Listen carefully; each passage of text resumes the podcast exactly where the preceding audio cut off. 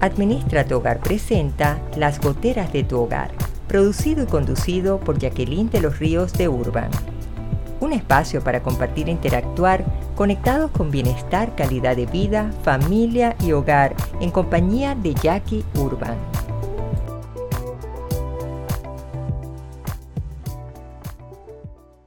Hola, ¿qué tal? Mi saludo lleno de cariño para todos. Les habla Jacqueline de los Ríos de Urban. Qué placer volver a encontrarnos en el estreno de este episodio de Las Goteras de tu Hogar, como siempre, con un gran compromiso de mi parte para que ustedes puedan fortalecer su calidad de vida, simplificarla, comprometerse con pasión, porque definitivamente tenemos una tremenda responsabilidad frente a nuestra casa, con nuestra familia, pero es muy lindo, de verdad que da muchas satisfacciones.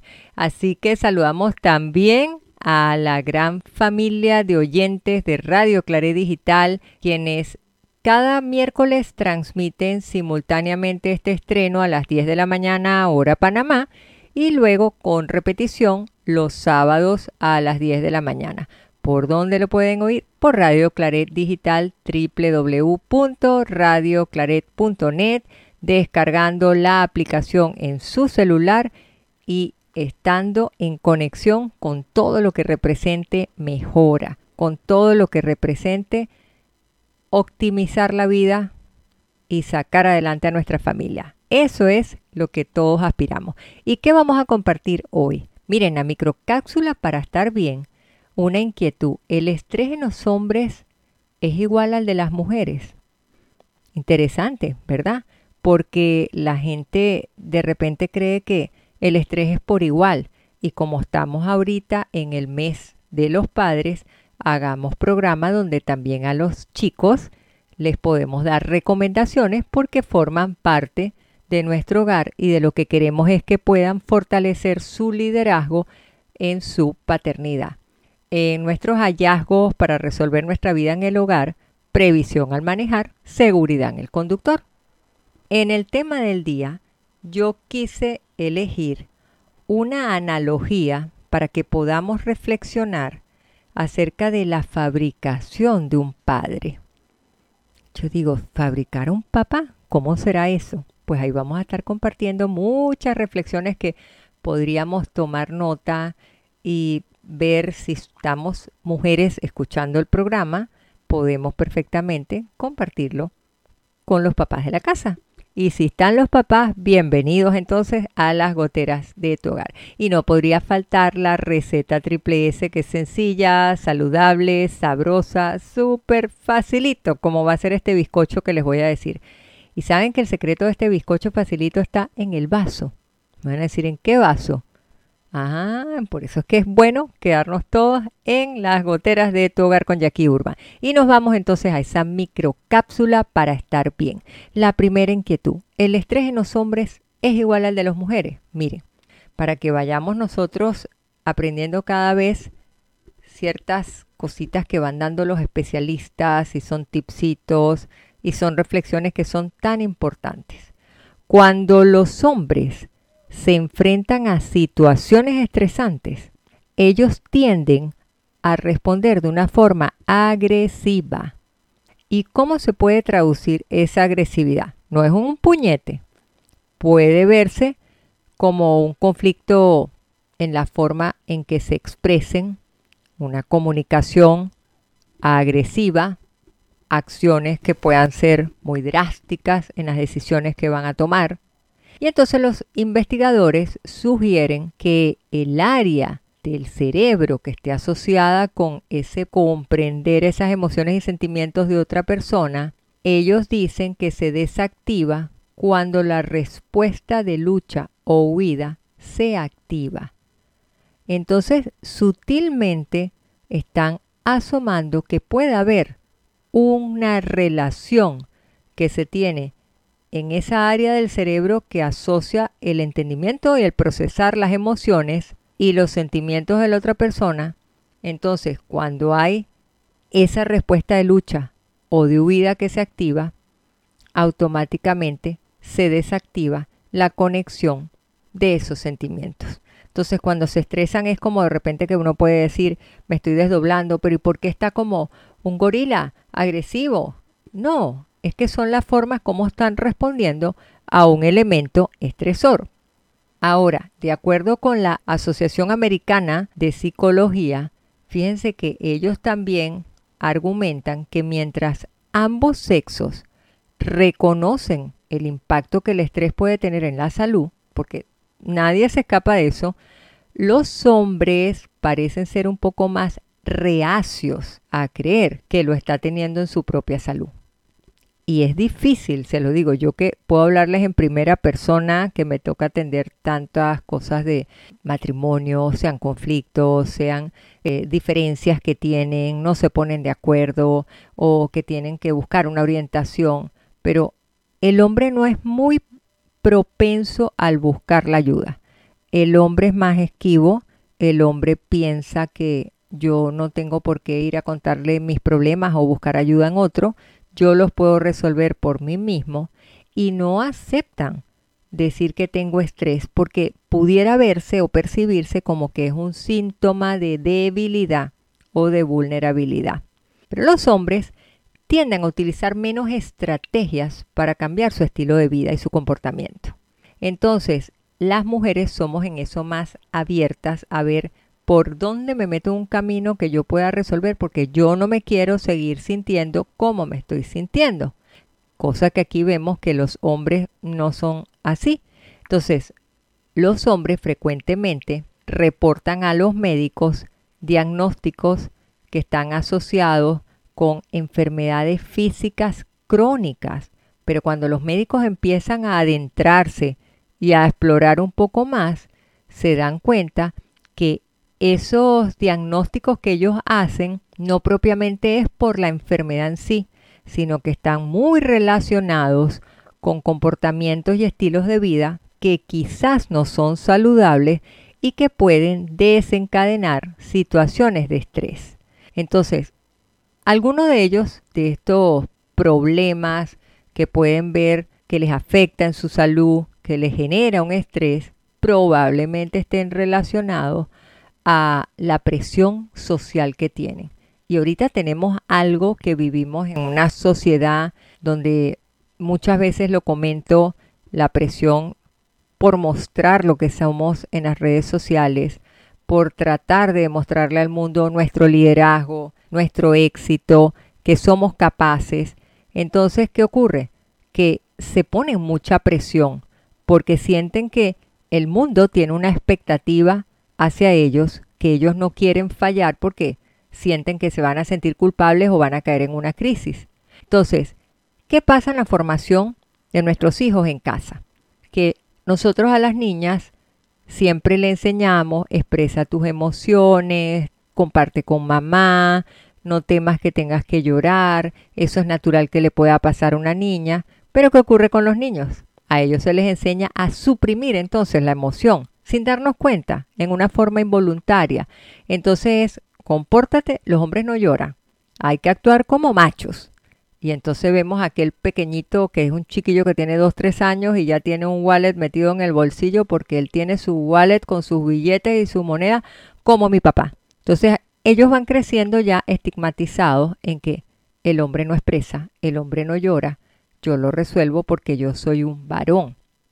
Pero si bien es cierto que alguna de estas diferencias que lo hablan los investigadores que se dedican a todas estas situaciones se debe a la crianza, también existe otra corriente de investigadores que piensan que estas diferencias se han desarrollado debido a los roles que la misma evolución de la sociedad ha asignado a los hombres y a las mujeres para poder sobrevivir y prosperar, porque entonces te enseñan que tú eres el papá, el proveedor de la casa, que tienes que actuar arduamente, que tienes que llevar el sustento al hogar y las mujeres entonces, bueno, tendrán que quedarse en la casa y tratar de criar a los hijos y hacer manualidades y hacer algo y ahí te quedas conforme te encuentras la realidad actual donde la mujer ya dijo, yo no me quedo en un trabajo embrutecedor en la casa, yo salgo a generar también sustento, a reivindicarme en mis competencias y la formación que yo tengo, porque yo quiero evolucionar, porque yo quiero prosperar y yo quiero entonces tener un tipo de vida diferente. Entonces fíjense que allí nos damos cuenta nosotros cómo están los enfoques, sin embargo, entonces tenemos que cuidar a papá, tenemos que estar pendiente la alimentación, la calidad de vida, porque quizás ellos cuando se presente un problemita, no es de extrañar que ellos no lo manifiesten, sino que ellos lo encapsulen y a la final esto puede traer otro tipo de consecuencias que no son lo más saludables. Pero bueno, nos vamos entonces a nuestro tema del día, la analogía de fabricación de un padre. ¿De dónde me inspiré? Miren, les voy a decir algo. En una oportunidad a mí me hicieron llegar esta reflexión y me pareció preciosísima.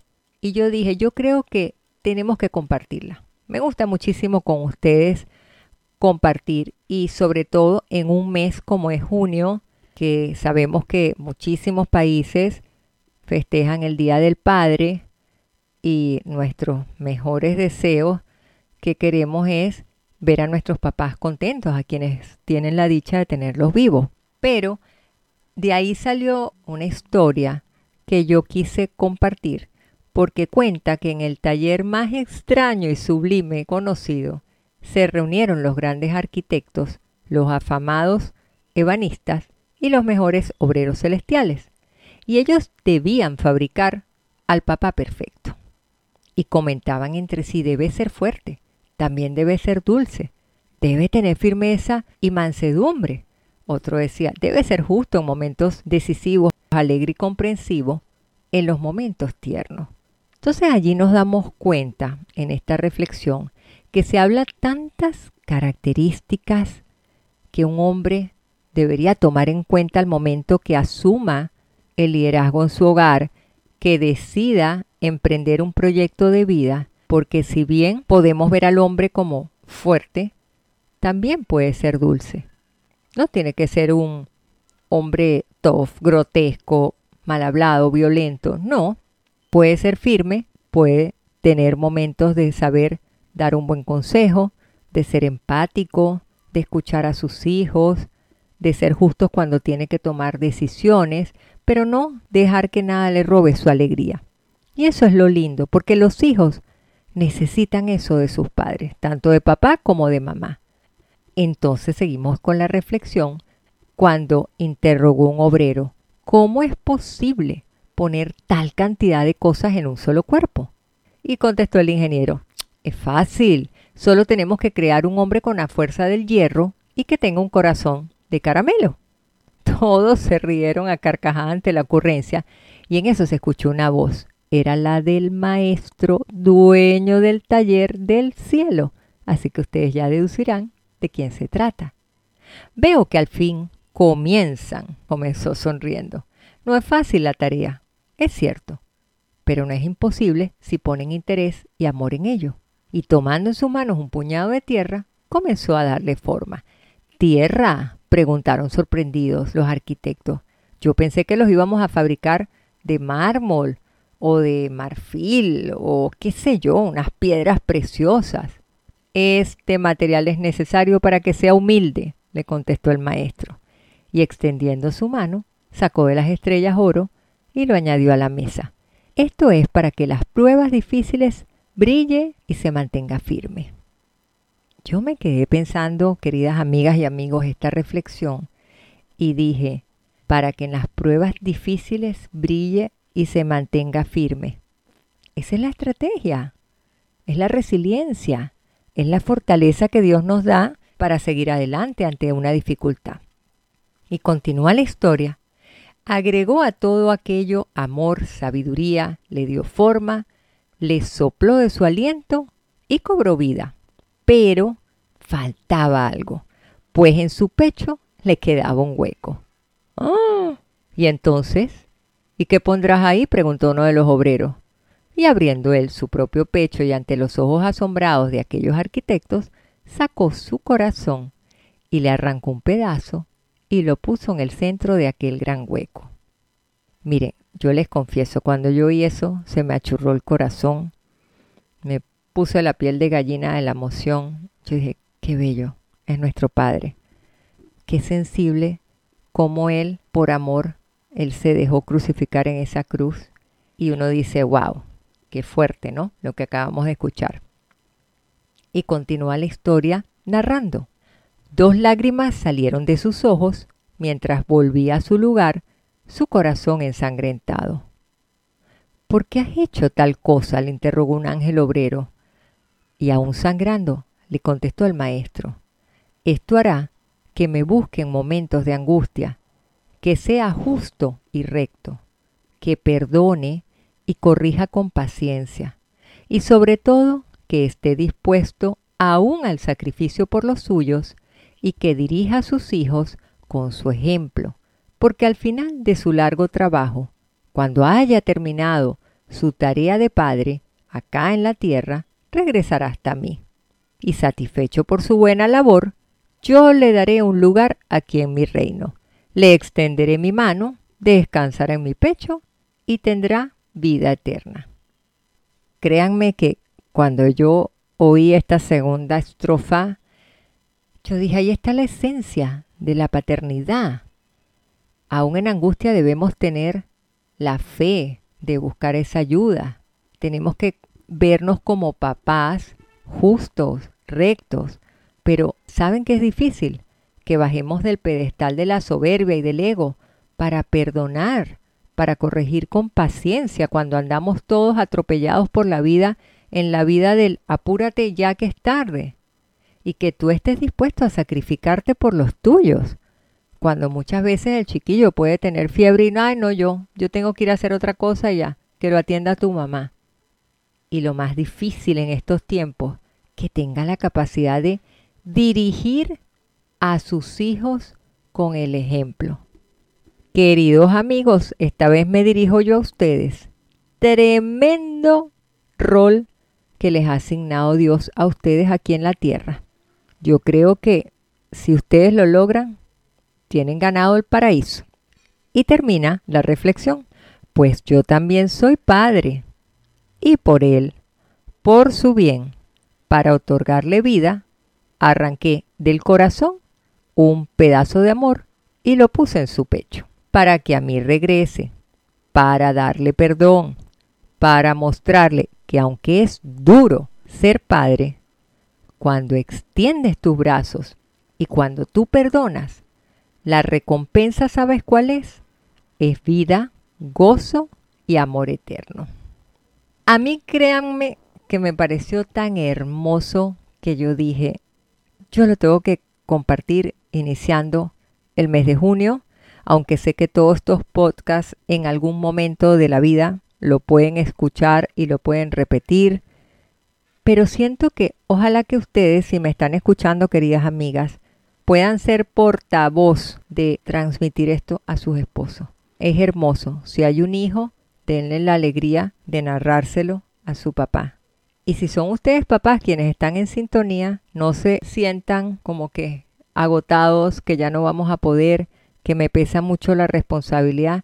Ustedes tienen un gran compromiso y eso cuando se sientan ofuscados, eso no se resuelve ni con una discusión, ni con dejar de escuchar a los niños o meterles cuatro gritos, o pensar que la decisión más fácil es una separación para librarnos de esta responsabilidad. Yo creo que tenemos muchas maneras para poder salir adelante y allí mismo lo dice Dios. La recompensa para ustedes será vida, gozo y amor eterno y nos vamos a una breve pausa musical y en poquito tiempo estamos de regreso aquí en Las Goteras de tu Hogar con Jackie Urban, hoy en el tema principal, la analogía de fabricación de un padre.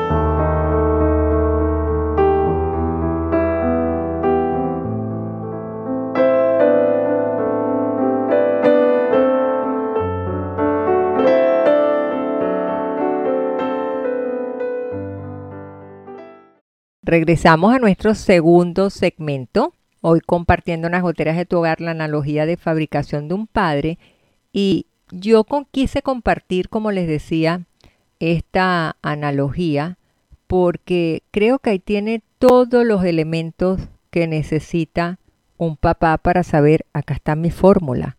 Yo quiero ser espejo para mis hijos.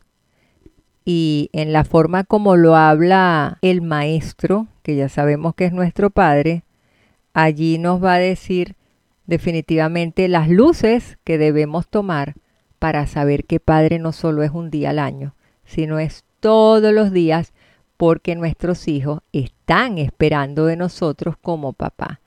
Eso es lo más hermoso que nosotros podemos hacer, el tomarnos ese tiempo, el poder saber que la dinámica familiar en estos tiempos ha cambiado. No podemos hablar que es lo mismo de hace 30, 40 años. Ya no es el deber de una madre quedarse en casa para cocinar, para limpiar, mientras que papá sale a trabajar. En muchos casos, ambos papás, papá y mamá, van a trabajar. Por lo tanto, la crianza de los hijos debe también entonces delegarse razonablemente. Porque si papá y mamá no van a estar es que no podemos dejar al garete a nuestros hijos. Porque tener un hogar con dos padres que trabajan envía un mensaje positivo. No vayan a pensar porque los niños en cortas edades sienten que mi papá es malo porque me dejó, mami no me quiere porque se fue. No. El mensaje puede ser positivo para que vean que papá y mamá son equipos, ambos trabajan, son responsables, lo pueden hacer bien y nosotros también podemos tener nuestros momentos para compartir, que eso es importante y los niños tienen que aprender también de esa dinámica, de que hay ese principio de que todos colaboran y cooperan y todos llega un momento que se encuentran en casa. Ahora, no podemos echarle tierra a los papás porque trabajen o viajen, porque el rol del papá moderno está cambiando. Ese estereotipo en todo el mundo de que dejar de ser el papá proveedor y que se desentiende de los hijos, no, ya no es la norma en los tiempos actuales de que yo solo regreso a la casa para quitarme los zapatos y que me sirvan en la mesa. Ya no es que atiéndanme todo porque yo llegué cansado. Ahora hay una participación mucho más activa de los padres. Ahora vemos que mamá está en el trabajo, enredada, que no puede salir, y vemos a papá que los lleva a otras actividades extraescolares, lo lleva a un pediatra, lo lleva a un odontólogo, le tiene que ir a comprar algo, ropa, unos zapatos o algo que tiene que llevar para la escuela, y papá está allí. Y eso no quiere decir que mamá es irresponsable. Eso no quiere decir que mamá no se ocupa o está desentendida y no quiere a los bebés. No, para nada. Es simplemente que la dinámica hace que el papá moderno se está incorporando más. A mí me encanta cuando los veo con la carretillita, con el niño o haciendo súper o colaborando. Yo creo que eso es lo bueno cuando nosotros tenemos esa capacidad de integrarnos de la mejor manera en nuestro proyecto de vida. Pero vámonos en este momento a los hallazgos de Jackie. Esos consejitos que nos van a ayudar para eliminar esas goteras, para disipar los problemas y para resolver y eliminar nuestro estrés. Los hallazgos de Jackie que resuelven en tu hogar.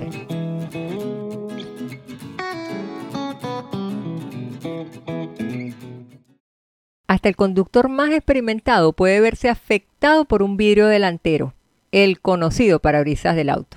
¿Y saben por qué? Por problemas de visibilidad. Los vidrios sufren de polvo, de arena, de lluvia, de los terribles insectos que se estrellan contra el vidrio, los sucios que echan las aves cuando vuelan.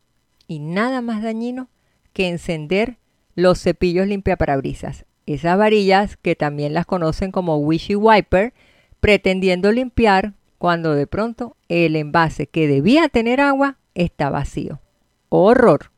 Jamás enciendas los cepillos limpiaparabrisas y esparzas el líquido del depósito cuando manejes de frente al sol si previamente no has limpiado el vidrio en tu casa con agua y jabón líquido o con una mezcla de agua y un poquitito de bicarbonato de sodio. ¿Sabes por qué no lo debes hacer? Porque puedes perder la visibilidad. Hazlo con un paño de microfibra para que no se raye el vidrio y sécalo bien. El punto es, antes de salir en casa, tomar la previsión de limpiar con el agua, con jabón y secar con el paño de microfibra. Ahora, lo mantienes con los cepillos limpia parabrisa y la solución que lleva el envase del vehículo. Para que tengas una idea, si vas a 120 kilómetros por hora, tú recorres más de 30 metros por segundo y no vas a tener mucha capacidad de reacción si tú tienes el sol de frente y prendes las varillas limpia parabrisas, los cepillos que llaman también, y no has limpiado previamente y se te mezcla esa agua del depósito con el sucio, la arena o la tierra que tienes allí, ahí vas a tener entonces problemas. Así que a limpiar bien los cristales, anotar en agenda cuándo es que toca para hacerlo periódicamente y a ser un conductor responsable y actualizado los hallazgos de Jackie que resuelven en tu hogar.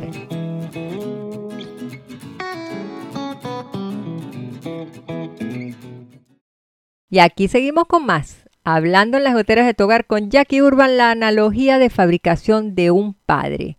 Ajá, y entonces, ¿qué podemos hacer, Jackie?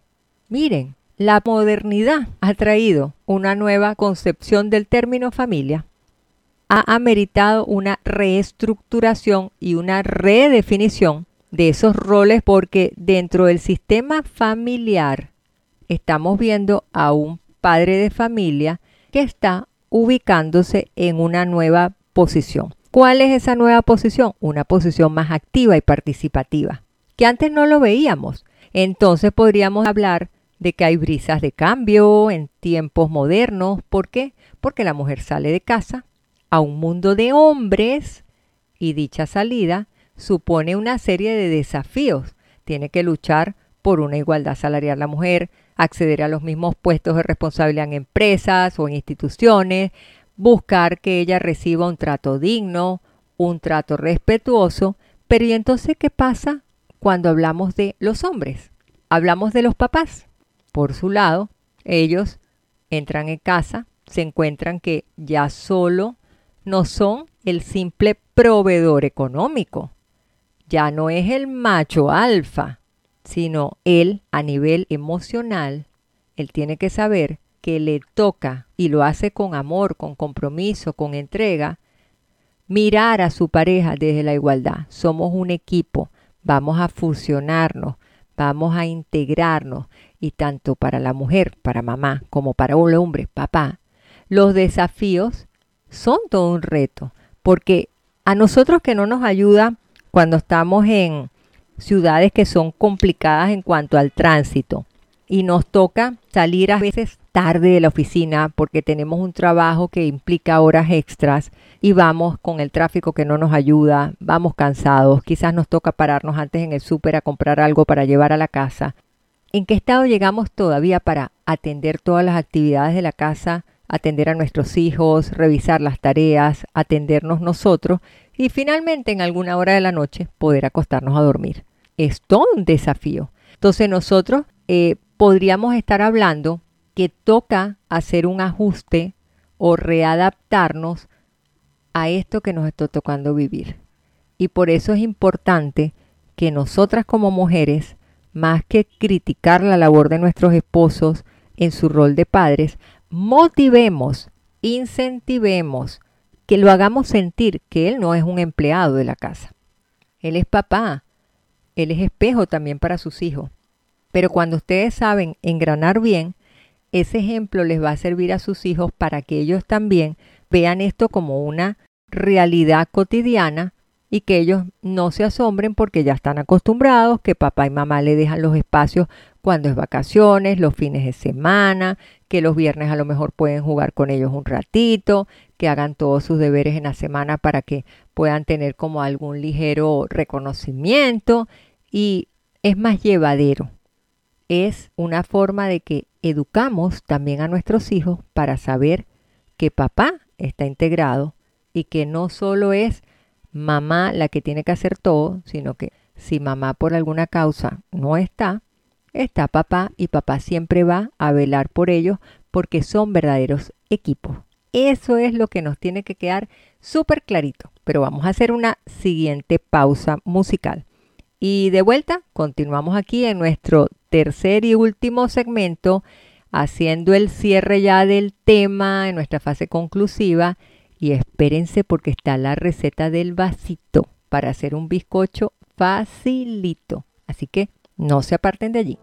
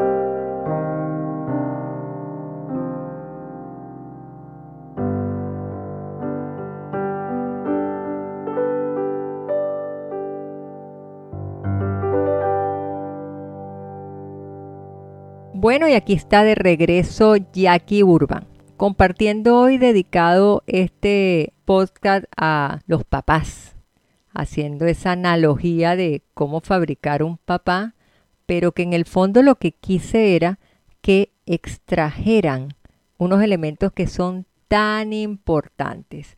Entonces, ¿qué necesitamos nosotros para esos superpapás? Primero, que tengan la capacidad de comprometerse con sus hijos, que sus hijos sientan que es importante que ellos puedan participar en todas las actividades de ellos y que sientan que tú como papá que me estás escuchando, tú te sientes satisfecho, orgulloso de tus hijos, que te encanta compartir con ellos, porque así ellos van a valorar ese rol que asumes tú de papá. Y no tiene que ver nada con un cumplimiento forzado o de una obligación que te están imponiendo. No, ellos van a sentir que a ti te gusta. Papi, ¿me vas a llevar al fútbol? Sí, mi amor, yo tengo que ir y voy a hacer duro barra cuando yo esté allí sentado en las gradas. O de pronto no, yo sí te voy a llevar y yo te voy a acompañar a arreglarte tu dientito y papi va a estar aquí, no te va a pasar nada y tú le vas a brindar seguridad a tu hijo de que eso es parte, que no es el fin del mundo que te tengan que arreglar una muelita o un dientito. Entonces, eso es necesario, que tú hagas ese clic con tu niño o con tu niña, que tú te comprometas, pero con el corazón abierto. Acuérdense lo que decía la analogía.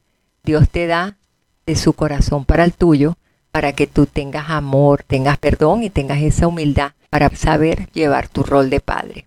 Otra de las recomendaciones es que más que la búsqueda de que puedan equiparar ese rol y ponerse de tú a tú en las funciones que tiene un papá o una mamá, yo creo que más bien tendríamos que enfocarnos a reconocer que hay diferencias en la crianza de nuestros hijos, pero sin que nosotros vayamos a desconocer, por decir de alguna manera, el vínculo afectivo que hay allí. Porque el hecho de que papá le toque asumir no quiere decir de que vas a excluir a la mamá y la dejas a un lado porque no sirve o porque mamá no te quiere o porque mamá no tiene tiempo. No, la idea es que puedan ustedes ser inclusivos, que si no lo hace uno, lo puede hacer el otro. Y ahí es donde vemos a unos papás preparando comida, haciendo loncheras, pudiendo lavar unos platos, corrigiendo una tarea, conforme mamá también puede llegar a asumir las tareas normales como mamá que le puedan corresponder sin que eso genere un conflicto o uno se pise los pies del otro. Eso es lo que nosotros necesitamos, que haya esa conexión afectiva, que haya ese engranaje, que es lo mejor como cuando se mueven los relojes que eran de antes de los abuelos, que uno veía todas unas rueditas con dientitos para enganchar que uno movía al otro. Así es la dinámica familiar. Tiene que haber apoyo, tiene que haber presencia, que nuestros niños sientan que ahí estamos y que nosotros sabemos asumir nuestro rol y que funcionamos como verdadero equipo siendo papá y mamá. Al momento que tú transmites eso, a ellos les vas a dar una seguridad como tú no te imaginas. A veces no calibramos lo que necesitan nuestros hijos para poder salir adelante y poder sortear todo tipo de vicisitudes, de dificultades que se le presentan hasta en la misma escuela y que necesitamos hacer algo. Ahora, ¿tiene beneficio todo esto? Por supuesto. Hay estudios incluso que lo hacen son ya psicólogos, psiquiatras, hasta incluyen a, pediatras, donde hablan de los papás emocional y físicamente accesibles. Y son esos papás que están presentes, que están activos asumiendo el rol de padre. Entonces, ¿qué beneficios trae esto? Que tienen la capacidad de tener una mayor tolerancia y aceptación ante cualquier situación que pueda desencadenar estrés. ¿Por qué? Porque como ellos están acostumbrados a esta dinámica, porque ya forma parte de su día a día como papás en el hogar, ellos logran ser más adaptables. Ellos no se sienten mal porque lleven a un hijo a un pediatra o a la clase de piano o de ballet de la niña. Al contrario, se sienten importantes. Su autoestima está sólida tienen confianza en su capacidad porque ellos saben que están asumiendo un rol con responsabilidad y con amor. A ellos no les da vergüenza tener que hacer nada de esto. Y al estar ellos más en conexión, al estar más en contacto con la comunicación afectiva y efectiva de padres e hijos y de hijos a padres, se crea una mayor empatía. ¿Qué es la empatía? Comprensión. Es escucharlos, no solo entenderlos desde la razón y la lógica, sino comprenderlos desde el corazón. La apertura del corazón para saber que hay situaciones que puede ser que ameriten orientar, que hay situaciones donde también debemos consolar, que necesitamos también ser guía para nuestros hijos y eso como papás les da mayor capacidad también de autocontrol. Ellos están asumiendo algo que no lo hacían antes y por eso es que los tiempos modernos, pues es lo que yo les decía, trae vientos de cambio, porque se está viendo unos modelos de familia con unos papás más participativos. Ahora, la forma en que los papás juegan con sus hijos, también eso tiene un efecto directo en el desarrollo. Y cuando papá se involucra más, ustedes no se imaginan lo que esos niños y no niños, no tan niños, ellos logran disfrutar. Porque a veces ellos rechazan esa ausencia prolongada o a veces ellos extrañan cuando papá le toca ausentarse del hogar por varios días, por su trabajo, porque viajan, por las razones que sean, trabajan en turno. Entonces cuando ellos sienten la presencia de ese papá que está allí para apoyarlos, eso motiva a nuestros hijos a que ellos puedan asumir actitudes de querer explorar, de ser más creativos, de hacer actividades novedosas, de querer enriquecer las actividades de cada día, en ver cómo realmente van ellos madurando como niños, porque van de la mano de un papá que les da seguridad, que les transmite esa confianza, porque el niño siente, el niño también es intuitivo. Es como las mascotas que ellos de repente perciben si mamá está brava o no está brava. Entonces, ¿qué es lo que nosotros tenemos como gran compromiso? Mostrarle a nuestros hijos que la vida con todo lo que tenga, la vida puede traer problemas, pero también nosotros tenemos la capacidad de buscar soluciones. Y entonces, entre papá y mamá, nos toca en conjunto sensibilizar a nuestros hijos para que ellos aprendan a desarrollar una capacidad de análisis, que ellos desarrollen habilidades, actitudes que pueden cambiar, que se les abra la curiosidad por lo que los rodea, porque eso les va a permitir a ellos conocer mundo, aprender, conocer lo iluminado y lo oscuro que puede llegar a ser la sociedad, porque ahí va a tener a un papá activo, a una mamá activa, que van a ir canalizando todo tipo de curiosidad para que vayan madurando y de eso se trata el rol de papá y mamá. Imagínense cuando uno habla que el síndrome del nido vacío, del reencuentro de los esposos en las relaciones de pareja, y uno dice, ¿qué cosa es esa? Quizás cuando eres un papá joven o una mamá joven, no te preocupas tanto porque estás aturdido en la tarea, en la piñata, en el cumpleaños, en que lo lleves porque quiere ir a treparse por no sé dónde, a comerse las papitas fritas, en que quiere ir para la piscina, que quieren que hagas tantas cosas o los lleves al parque. Pero te dejas absorber en disfrutar cómo van evolucionando y creciendo tus hijos, que cuando ya crecen, que es en un abrir y cerrar de ojos, cuando ya ellos se van del hogar porque emprenden, se van del nido porque emprenden su propio proyecto de vida, tú te das cuenta y dices, ya cumplí mi rol.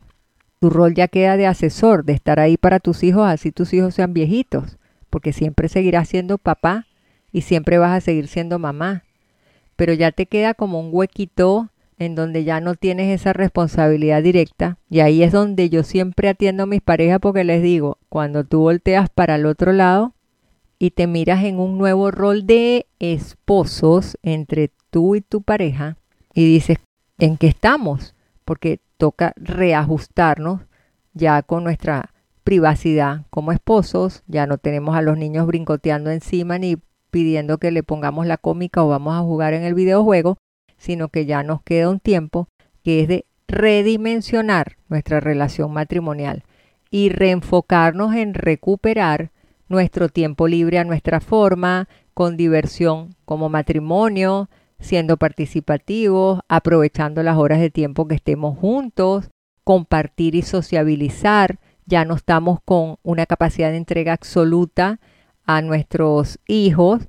Y es lindo porque vemos cómo va yendo la evolución de todo, de la crianza, de la madurez del matrimonio, de ver todas las etapas que pasa una pareja, que si bien comenzamos con una ilusión y un pase de luces en los ojos de una primavera, cómo hemos llegado a un verano, hemos formado nuestro proyecto de vida, cómo vamos en un otoño que entraríamos cuando ya nuestros hijos alzan vuelo con sus propias alas y luego nuestro invierno que nos toca en la fase ya de el acompañamiento en el matrimonio más que el romanceo.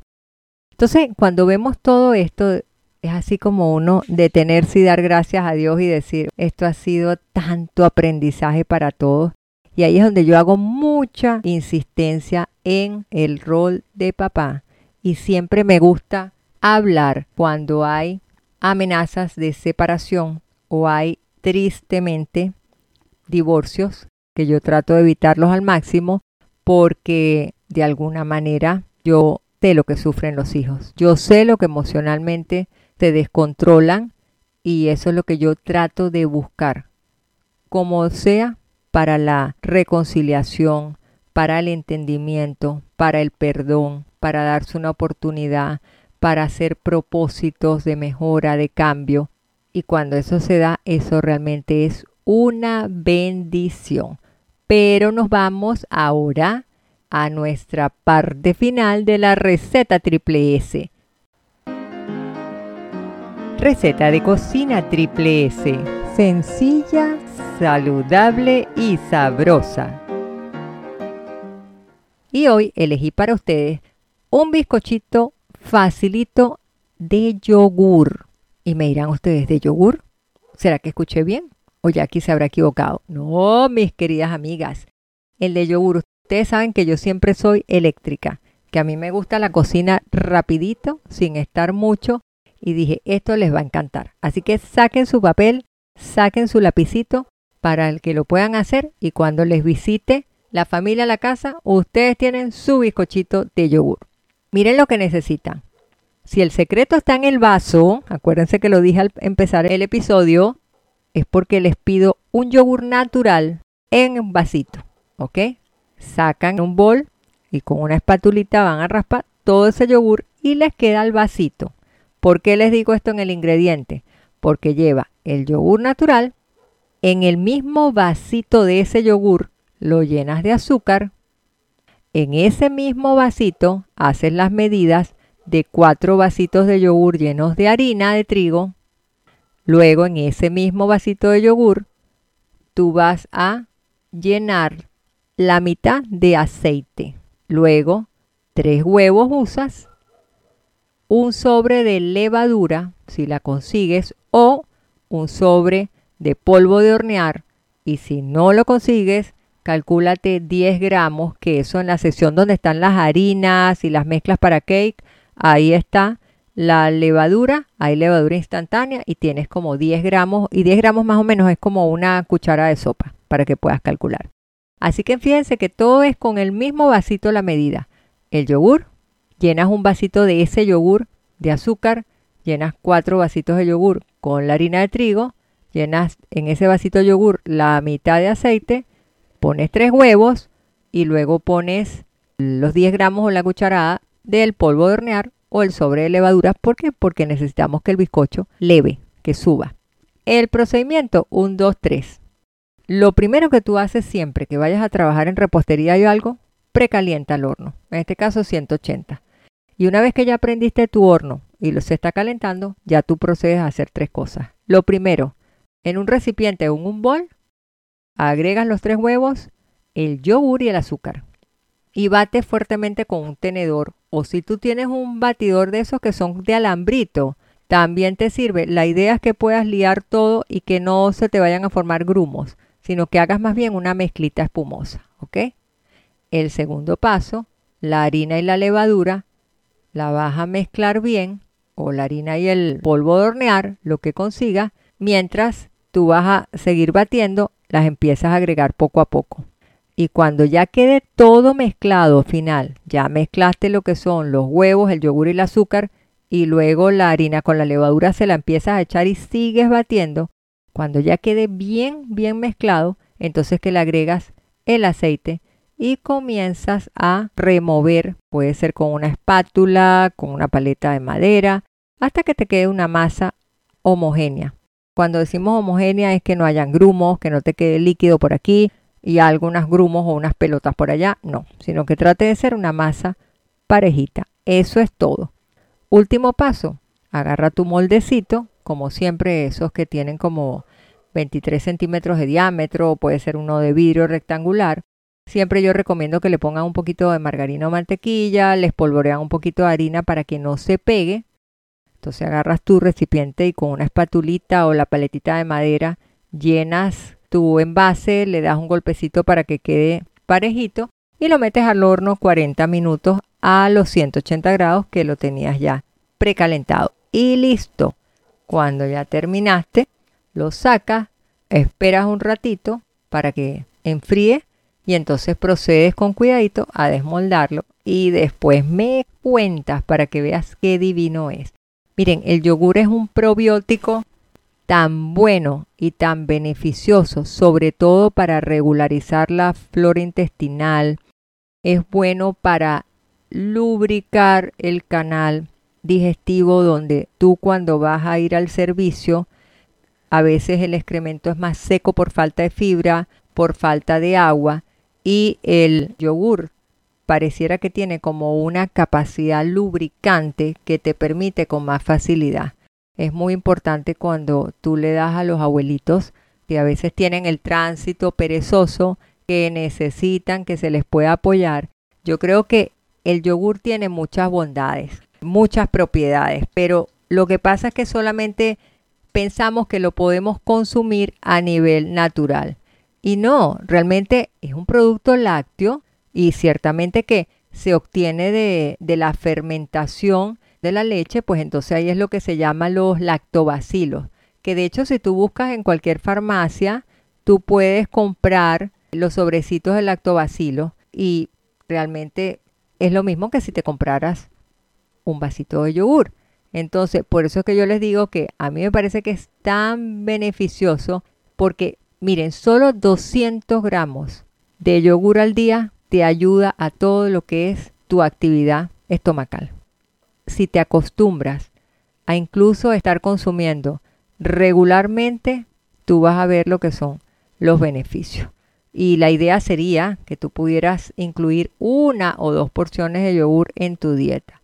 Puedes comenzar también educando el paladar de tus pequeños, disfrazándole el yogur dentro del bizcocho de la merienda para que ellos lo coman de una manera más saludable y sin embargo tengan una fuente de calcio, de proteínas y además de las bacterias beneficiosas, las bacterias positivas, las buenas, porque acuérdense que hay un ejército de bacterias que son las malositas y hay unas que son del equipo de las buenas.